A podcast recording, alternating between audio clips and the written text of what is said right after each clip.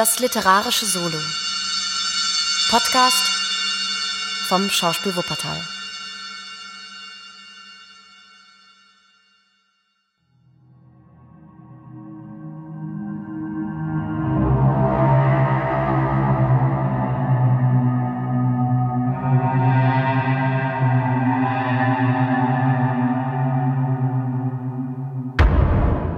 Der Sandmann von E.T.A. Hoffmann.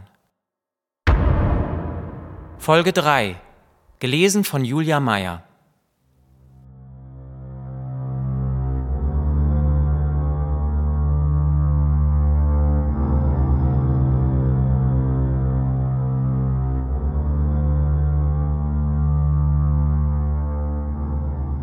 Während Nathanael dies dichtete, war er sehr ruhig und besonnen. Er feilte und besserte an jeder Zeile, und da er sich dem metrischen Zwange unterworfen, ruhte er nicht, bis alles rein und wohlklingend sich fügte. Als er jedoch nun endlich fertig worden und das Gedicht für sich laut las, da fasste ihn Grausen und wildes Entsetzen, und er schrie auf Wessen grauenvolle Stimme ist das? Bald schien ihm jedoch das Ganze wieder nur eine sehr gelungene Dichtung, und es war ihm, als müsse Claras kaltes Gemüt dadurch entzündet werden. Wiewohl er nicht deutlich dachte, wozu denn Clara entzündet und wozu es denn nun eigentlich führen solle, sie mit den grauenvollen Bildern zu ängstigen, die ein entsetzliches, ihre Liebe zerstörendes Geschick weissagten. Sie, Nathanael und Clara saßen in der Mutter kleinem Garten. Clara war sehr heiter, weil Nathanael sie seit drei Tagen, in denen er an jener Dichtung schrieb, nicht mit seinen Träumen und Ahnungen geplagt hatte. Auch Nathanael sprach lebhaft und froh von lustigen Dingen wie sonst, so dass Clara sagte, nun erst habe ich dich ganz wieder. Siehst du es wohl, wie wir den hässlichen Coppelius vertrieben haben? Da fiel dem Nathanael erst ein, dass er ja die Dichtung in der Tasche trage, die er habe vorlesen wollen. Er zog auch sogleich die Blätter hervor und fing an zu lesen. Clara, etwas Langweiliges wie gewöhnlich vermutend und sich darein ergebend, fing an, ruhig zu stricken. Aber so wie immer schwärzer und schwärzer das düstere Gewölk aufstieg, ließ sie den Strickstrumpf sinken und blickte starr dem Nathanael ins Auge. Den riss seine Dichtung unaufhaltsam fort. Hochrot färbte seine Wangen die innere Glut, Tränen quollen ihm aus den Augen, Endlich hatte er geschlossen, er stöhnte in tiefer Ermattung, er fasste Claras Hand und seufzte wie aufgelöst in trostlosem Jammer. Ach, Clara, Clara. Clara drückte ihn sanft an ihren Busen und sagte leise, aber sehr langsam und ernst Nathanael, mein herzlieber Nathanael, wirf das tolle, unsinnige, wahnsinnige Märchen ins Feuer.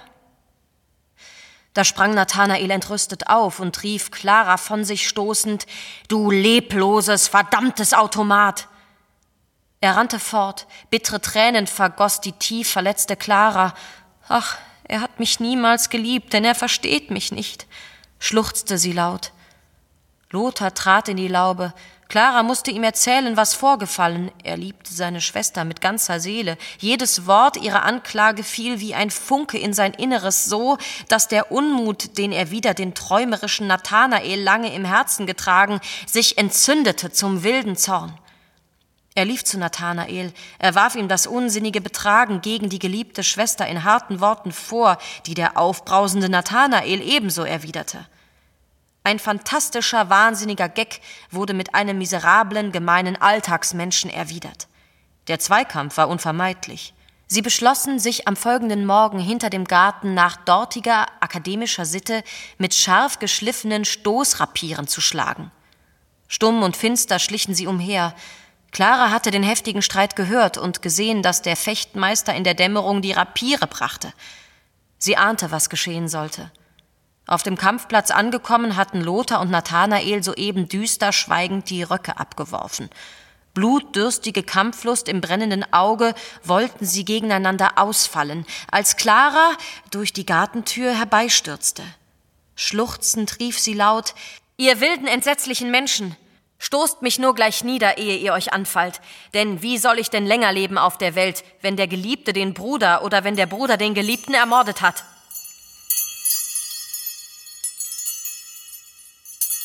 Lothar ließ die Waffe sinken und sah schweigend zur Erde nieder. Aber in Nathanaels Innern ging in herzzerreißender Wehmut alle Liebe wieder auf, wie er sie jemals in der herrlichen Jugendzeit schönsten Tagen für die holde Clara empfunden. Das Mordgewehr entfiel seiner Hand, er stürzte zu Claras Füßen. Kannst du mir denn jemals verzeihen, du meine einzige, meine herzgeliebte Clara? Kannst du mir verzeihen, mein herzlieber Bruder Lothar? Lothar wurde gerührt von des Freundes tiefem Schmerz. Unter tausend Tränen umarmten sich die drei versöhnten Menschen und schwuren, nicht voneinander zu lassen in steter Liebe und Treue.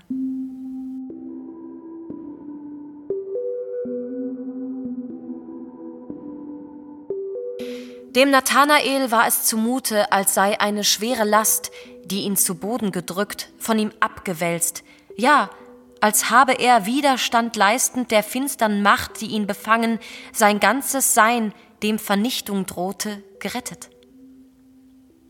Noch drei selige Tage verlebte er bei den Lieben, dann kehrte er zurück nach G, wo er noch ein Jahr zu bleiben, dann aber auf immer nach seiner Vaterstadt zurückkehren gedachte. Der Mutter war alles, was sich auf Coppelius bezog, verschwiegen worden, denn man wusste, dass sie nicht ohne Entsetzen an ihn denken konnte, weil sie, wie Nathanael, ihm den Tod ihres Mannes Schuld gab.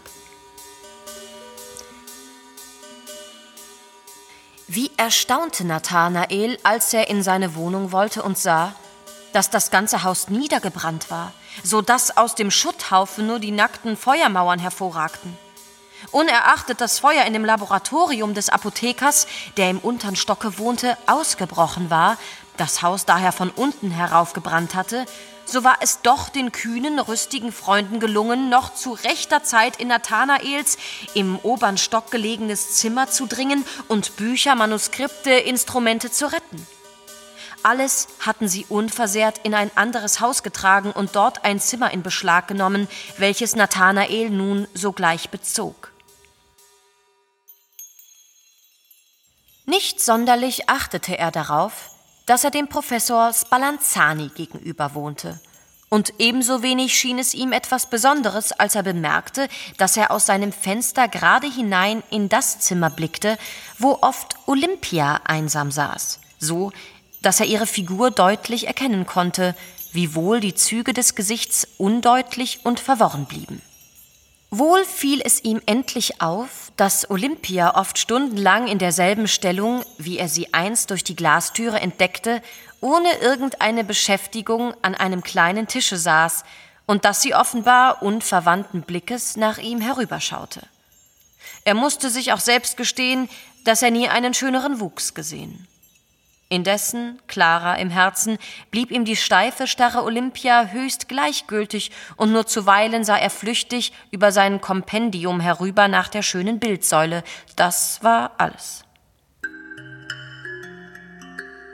Eben schrieb er an Clara, als es leise an die Türe klopfte, sie öffnete sich auf seinen Zuruf und Coppolas widerwärtiges Gesicht sah hinein. Nathanael fühlte sich im Innersten erbeben. Eingedenk dessen, was ihm Spallanzani über den Landsmann Coppola gesagt und was er auch rücksichts des Sandmanns Coppelius, der Geliebten so heilig versprochen, schämte er sich aber selbst seiner kindischen Gespensterfurcht, nahm sich mit aller Gewalt zusammen und sprach so sanft und gelassen als möglich Ich kaufe kein Wetterglas, mein lieber Freund, gehen Sie nur. Da trat aber Coppola vollends in die Stube und sprach mit heiserem Ton, indem sich das weite Maul zum hässlichen Lachen verzog und die kleinen Augen unter den grauen, langen Wimpern stechend hervorfunkelten. Ei, nix Wetterglas, nix Wetterglas. Hab auch sköne Oke, sköne Oke. Entsetzt rief Nathanael, toller Mensch, wie kannst du Augen haben? Augen, Augen! Aber in dem Augenblick hatte Coppola seine Wettergläser beiseite gesetzt, griff in die weiten Rocktaschen und holte Lorgnetten und Brillen heraus, die er auf den Tisch legte. Nu, Nu, Brill, Brill auf der Nase zu setzen, das seien meine Oke, schöne Oke. Und damit holte er immer mehr und mehr Brillen heraus, so dass es auf dem ganzen Tisch seltsam zu flimmern und zu funkeln begann. Tausend Augen blickten und zuckten krampfhaft und starrten auf zum Nathanael, aber er konnte nicht wegschauen von dem Tisch, und immer mehr Brillen legte Coppola hin, und immer wilder und wilder sprangen flammende Blicke durcheinander und schossen ihre blutrote Strahlen in Nathanaels Brust. Übermannt von tollem Entsetzen schrie er auf. Halt ein! Halt ein, fürchterlicher Mensch!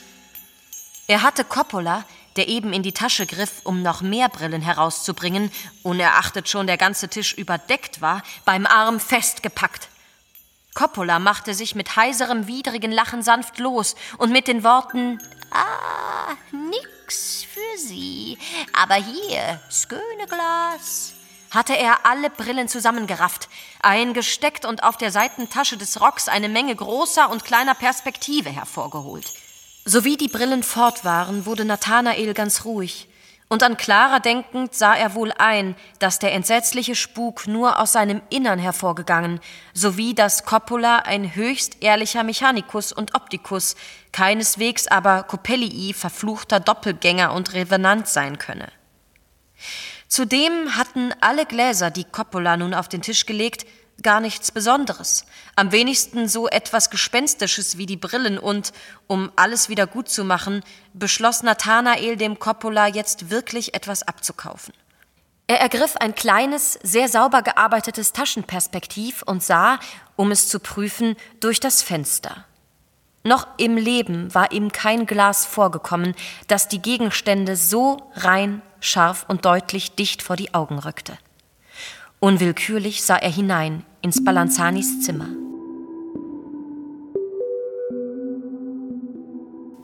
Olympia saß, wie gewöhnlich, vor dem kleinen Tisch, die Arme darauf gelegt, die Hände gefaltet. Nun erschaute Nathanael erst Olympias wunderschön geformtes Gesicht. Nur die Augen schienen ihm gar seltsam starr und tot, doch wie er immer schärfer und schärfer durch das Glas hineinschaute, war es ihm, als gingen in Olympias Augen feuchte Mondesstrahlen auf. Es schien, als wenn nun erst die Sehkraft entzündet würde. Immer lebendiger und lebendiger flammten die Blicke. Nathanael lag wie festgezaubert im Fenster, immer fort und fort die himmlisch schöne Olympia betrachtend. Ein Räuspern und Scharren weckte ihn, wie aus tiefem Traum. Coppola stand hinter ihm. Drei Zucchini, drei Dukat. Nathanael hatte den Optikus rein vergessen. Rasch zahlte er das Verlangte. Nix so, sköne Glas, sköne Glas, frug Coppola mit seiner widerwärtigen, heiseren Stimme und dem hämischen Lächeln. Äh, ja, ja, ja, erwiderte Nathanael verdrießlich. Adieu, lieber Freund. Coppola verließ nicht ohne viele seltsame Seitenblicke auf Nathanael das Zimmer. Er hörte ihn auf der Treppe laut lachen. Hm, nun ja, meinte Nathanael, er lacht mich aus, weil ich ihm das kleine Perspektiv gewiss viel zu teuer bezahlt habe. Zu teuer bezahlt. Indem er diese Worte leise sprach, war es, als halle ein tiefer Todesseufzer grauenvoll durch das Zimmer. Nathanaels Atem stockte vor innerer Angst. Er hatte ja aber selbst so aufgeseufzt. Das merkte er wohl. Clara, sprach er zu sich selber, hat wohl recht, dass sie mich für einen abgeschmackten Geisterseher hält. Aber närrisch ist es doch. Ach, wohl mehr als närrisch, dass mich der dumme Gedanke, ich hätte das Glas dem Coppola zu teuer bezahlt, noch jetzt so sonderbar ängstigt. Den Grund davon sehe ich gar nicht ein. Jetzt setzte er sich hin, um den Brief an Clara zu enden. Aber ein Blick durchs Fenster überzeugte ihn, dass Olympia noch da säße, und im Augenblick, wie von unwiderstehlicher Gewalt getrieben, sprang er auf, ergriff Coppolas Perspektiv und konnte nicht los von Olympias verführerischem Anblick bis ihn Freund und Bruder Siegmund abrief ins Kollegium bei dem Professor Spallanzani. Die Gardine vor dem verhängnisvollen Zimmer war dicht zugezogen, Er konnte Olympia ebenso wenig hier als die beiden folgenden Tage hindurch in ihrem Zimmer entdecken, unerachtet er kaum das Fenster verließ und fortwährend durch Coppolas Perspektiv hinüberschaute. Am dritten Tage wurden sogar die Fenster verhängt. Ganz verzweifelt und getrieben von Sehnsucht und glühendem Verlangen lief er hinaus vors Tor. Olympias Gestalt schwebte vor ihm her in den Lüften und trat aus dem Gebüsch und guckte ihn an mit großen, strahlenden Augen aus dem hellen Bach. Claras Bild war ganz aus seinem Innern gewichen.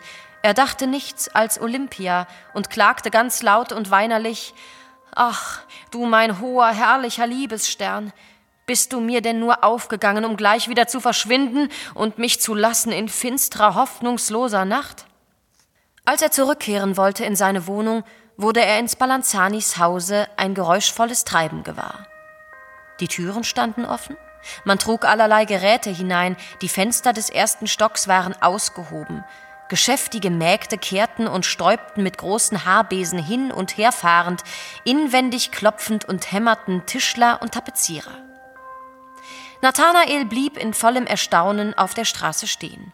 Da trat Siegmund lachend zu ihm und sprach Nun, was sagst du zu unserem alten Spallanzani? Nathanael versicherte, dass er gar nichts sagen könne, da er durchaus nichts vom Professor wisse, vielmehr mit großer Verwunderung wahrnehme, wie in dem stillen, düstern Hause ein tolles Treiben und Wirtschaften losgegangen. Da erfuhr er denn von Siegmund, dass Spallanzani morgen ein großes Fest geben wolle, Konzert und Ball, und dass die halbe Universität eingeladen sei. Allgemein verbreite man, dass Spallanzani seine Tochter Olympia, die er so lange jedem menschlichen Auge recht ängstlich entzogen, zum ersten Mal erscheinen lassen werde. Nathanael fand eine Einladungskarte und ging mit hochklopfendem Herzen zur bestimmten Stunde, als schon die Wagen rollten und die Lichter in den geschmückten Sälen schimmerten, zum Professor. Die Gesellschaft war zahlreich und glänzend. Olympia erschien sehr reich und geschmackvoll gekleidet. Man musste ihr schön geformtes Gesicht, ihren Wuchs bewundern. Der etwas seltsam eingebogene Rücken, die wespenartige Dünne des Leibes, schien von zu starkem Einschnüren bewirkt zu sein. In Schritt und Stellung hatte sie etwas Abgemessenes und Steifes, das manchem unangenehm auffiel. Man schrieb es dem Zwange zu, den ihr die Gesellschaft auflegte. Das Konzert begann. Olympia spielte den Flügel mit großer Fertigkeit und trug ebenso eine Bravour-Arie mit heller, beinahe schneidender Glasglockenstimme hervor. Nathanael war ganz entzückt. Er stand in der hintersten Reihe und konnte im blendenden Kerzenlicht Olympias Züge nicht ganz erkennen. Ganz unvermerkt nahm er deshalb Coppolas Glas hervor und schaute hin nach der schönen Olympia. Ach, da wurde er gewahr wie sie voll Sehnsucht nach ihm herübersah, wie jeder Ton erst deutlich aufging in dem Liebesblick, der zündend sein Inneres durchdrang. Die künstlichen Rouladen schienen dem Nathanael das Himmelsjauchzen des in Liebe verklärten Gemüts. Und als nun endlich nach der Kadenz der lange Trillo recht schmetternd durch den Saal gellte, konnte er wie von glühenden Ärmen plötzlich erfasst sich nicht mehr halten. Er musste vor Schmerz und Entzücken laut aufschreien. Olympia! Alle sahen sich um nach ihm. Manche lachten. Der Domorganist schnitt aber noch ein finstreres Gesicht als vorher und sagte bloß Nun, nun. Das Konzert war zu Ende. Der Ball fing an. Mit ihr zu tanzen. Mit ihr.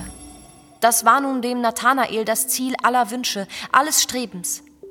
Aber wie sich erheben zu dem Mut, sie, die Königin des Festes, aufzufordern? Doch, er selbst wusste nicht, wie es geschah, dass er, als schon der Tanz angefangen, dicht neben Olympia stand, die noch nicht aufgefordert worden, und dass er, kaum vermögend einige Worte zu stammeln, ihre Hand ergriff. Eiskalt war Olympias Hand. Er fühlte sich durchbebt von grausigem Todesfrost. Er starrte Olympia ins Auge, das strahlte ihm voll Liebe und Sehnsucht entgegen, und in dem Augenblick war es auch, als fingen an, in der kalten Hand Pulse zu schlagen und des Lebensblutes Ströme zu glühen. Und auch in Nathanaels Innerm glühte höher auf die Liebeslust. Er umschlang die schöne Olympia und durchflog mit ihr die Reihen. Er glaubte sonst recht taktmäßig getanzt zu haben, aber an der ganz eigenen rhythmischen Festigkeit, womit Olympia tanzte und die ihn oft ordentlich aus der Haltung brachte, merkte er bald, wie sehr ihm der Takt gemangelt. Er wollte jedoch mit keinem anderen Frauenzimmer mehr tanzen und hätte jeden, der sich Olympia näherte, um sie aufzufordern, nur gleich ermorden mögen. Doch nur zweimal geschah dies. Zu seinem Erstaunen blieb darauf Olympia bei jedem Tanze sitzen, und er ermangelte nicht immer wieder sie aufzuziehen. Hätte Nathanael außer der schönen Olympia noch etwas anderes zu sehen vermocht, so wäre allerlei fataler Zank und Streit unvermeidlich gewesen, denn offenbar ging das halbleise, mühsam unterdrückte Gelächter, was sich in diesem und jenem Winkel unter den jungen Leuten erhob, auf die schöne Olympia, die sie mit ganz kuriosen Blicken verfolgten, man konnte gar nicht wissen, warum. Durch den Tanz und durch den reichlich genossenen Wein erhitzt, hatte Nathanael alle ihm sonst eigene Scheu abgelegt. Er saß neben Olympia, ihre Hand in der seinigen und sprach hoch entflammt und begeistert von seiner Liebe in Worten, die keiner verstand, weder er noch Olympia. Doch diese vielleicht, denn sie sah ihm unverrückt ins Auge und seufzte einmal übers andere Ach, ach, ach. Worauf denn Nathanael also sprach O, du herrliche, himmlische Frau, du Strahl aus dem verheißenden Jenseits der Liebe, du tiefes Gemüt, in dem sich mein ganzes Sein spiegelt. Und noch mehr dergleichen. Aber Olympia seufzte bloß immer wieder Ach, ach. Der Professor Spallanzani ging einige Male bei den Glücklichen vorüber und lächelte sie ganz seltsam zufrieden an. Dem Nathanael schien es, unerachtet er sich in einer ganz anderen Welt befand, mit einem Mal, als wird es hienieden bei Professor Spallanzani merklich finster. Er schaute um sich und wurde zu seinem nicht geringen Schreck gewahr, dass eben die zwei letzten Lichter in dem leeren Saal herniederbrennen und ausgehen wollten. Längst hatten Musik und Tanz aufgehört. Trennung, Trennung, schrie er ganz wild und verzweifelt. Er küsste Olympias Hand, er neigte sich zu ihrem Munde, Eiskalte Lippen begegneten seinen glühenden. Sowie, als er Olympias kalte Hand berührte, fühlte er sich von inneren Grausen erfasst. Die Legende von der toten Braut ging ihm plötzlich durch den Sinn, aber fest hatte ihn Olympia an sich gedrückt, und in dem Kuss schienen die Lippen zum Leben zu erwarmen. Der Professor Spallanzani schritt langsam durch den leeren Saal. Seine Schritte klangen hohl wieder und seine Figur, von flackernden Schlagschatten umspielt, hatte ein grauliches, gespenstisches Ansehen. Liebst du mich? Liebst du mich, Olympia? Nur dies Wort, liebst du mich? So flüsterte Nathanael, aber Olympia seufzte, indem sie aufstand, nur Ach, ach. Ja, Du mein holder, herrlicher Liebesstern, sprach Nathanael, bist mir aufgegangen und wirst leuchten, wirst verklären mein Inneres immer da. Ach, ach, replizierte Olympia fortschreitend. Nathanael folgte ihr, sie standen vor dem Professor. Sie haben sich außerordentlich lebhaft mit meiner Tochter unterhalten, sprach dieser lächelnd. Nun, nun, lieber Herr Nathanael, finden Sie Geschmack daran, mit dem blöden Mädchen zu konvergieren? So sollen mir Ihre Besuche willkommen sein. Einen ganzen hellen, strahlenden Himmel in der Brust schied Nathanael von dannen. Spallanzanis Fest war der Gegenstand des Gesprächs in den folgenden Tagen. Unerachtet der Professor alles getan hatte, recht splendid zu erscheinen, so wussten doch die lustigen Köpfe von allerlei Unschicklichem und Sonderbarem zu erzählen, das sich begeben, und vorzüglich fiel man über die todstarre, stumme Olympia her, der man, ihres schönen Äußern unerachtet, totalen Stumpfsinn andichten und darin die Ursache finden wollte, warum Spallanzani sie so lange verborgen gehalten.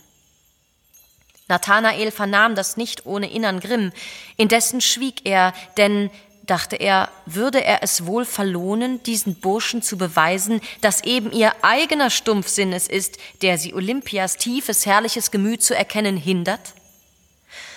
Tu mir den Gefallen, Bruder, sprach eines Tages Siegmund. Tu mir den Gefallen und sage, wie es dir gescheutem Kerl möglich war, dich in das Wachsgesicht, in die Holzpuppe da drüben zu vergaffen.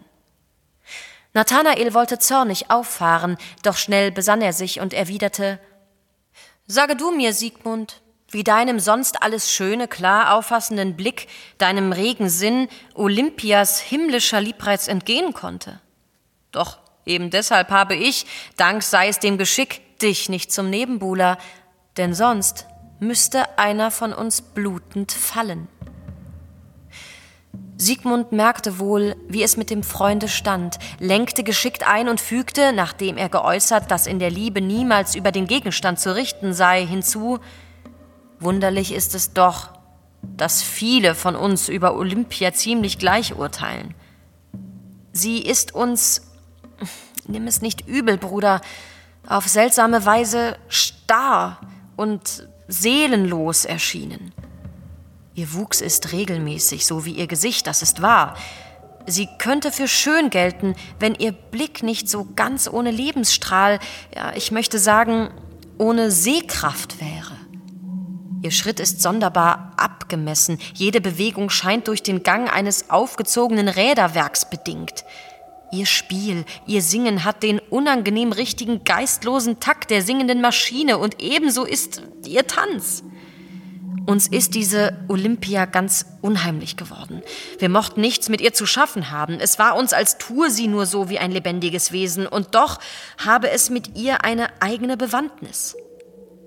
Nathanael gab sich dem bittern Gefühl, das ihn bei diesen Worten Siegmunds ergreifen wollte, durchaus nicht hin.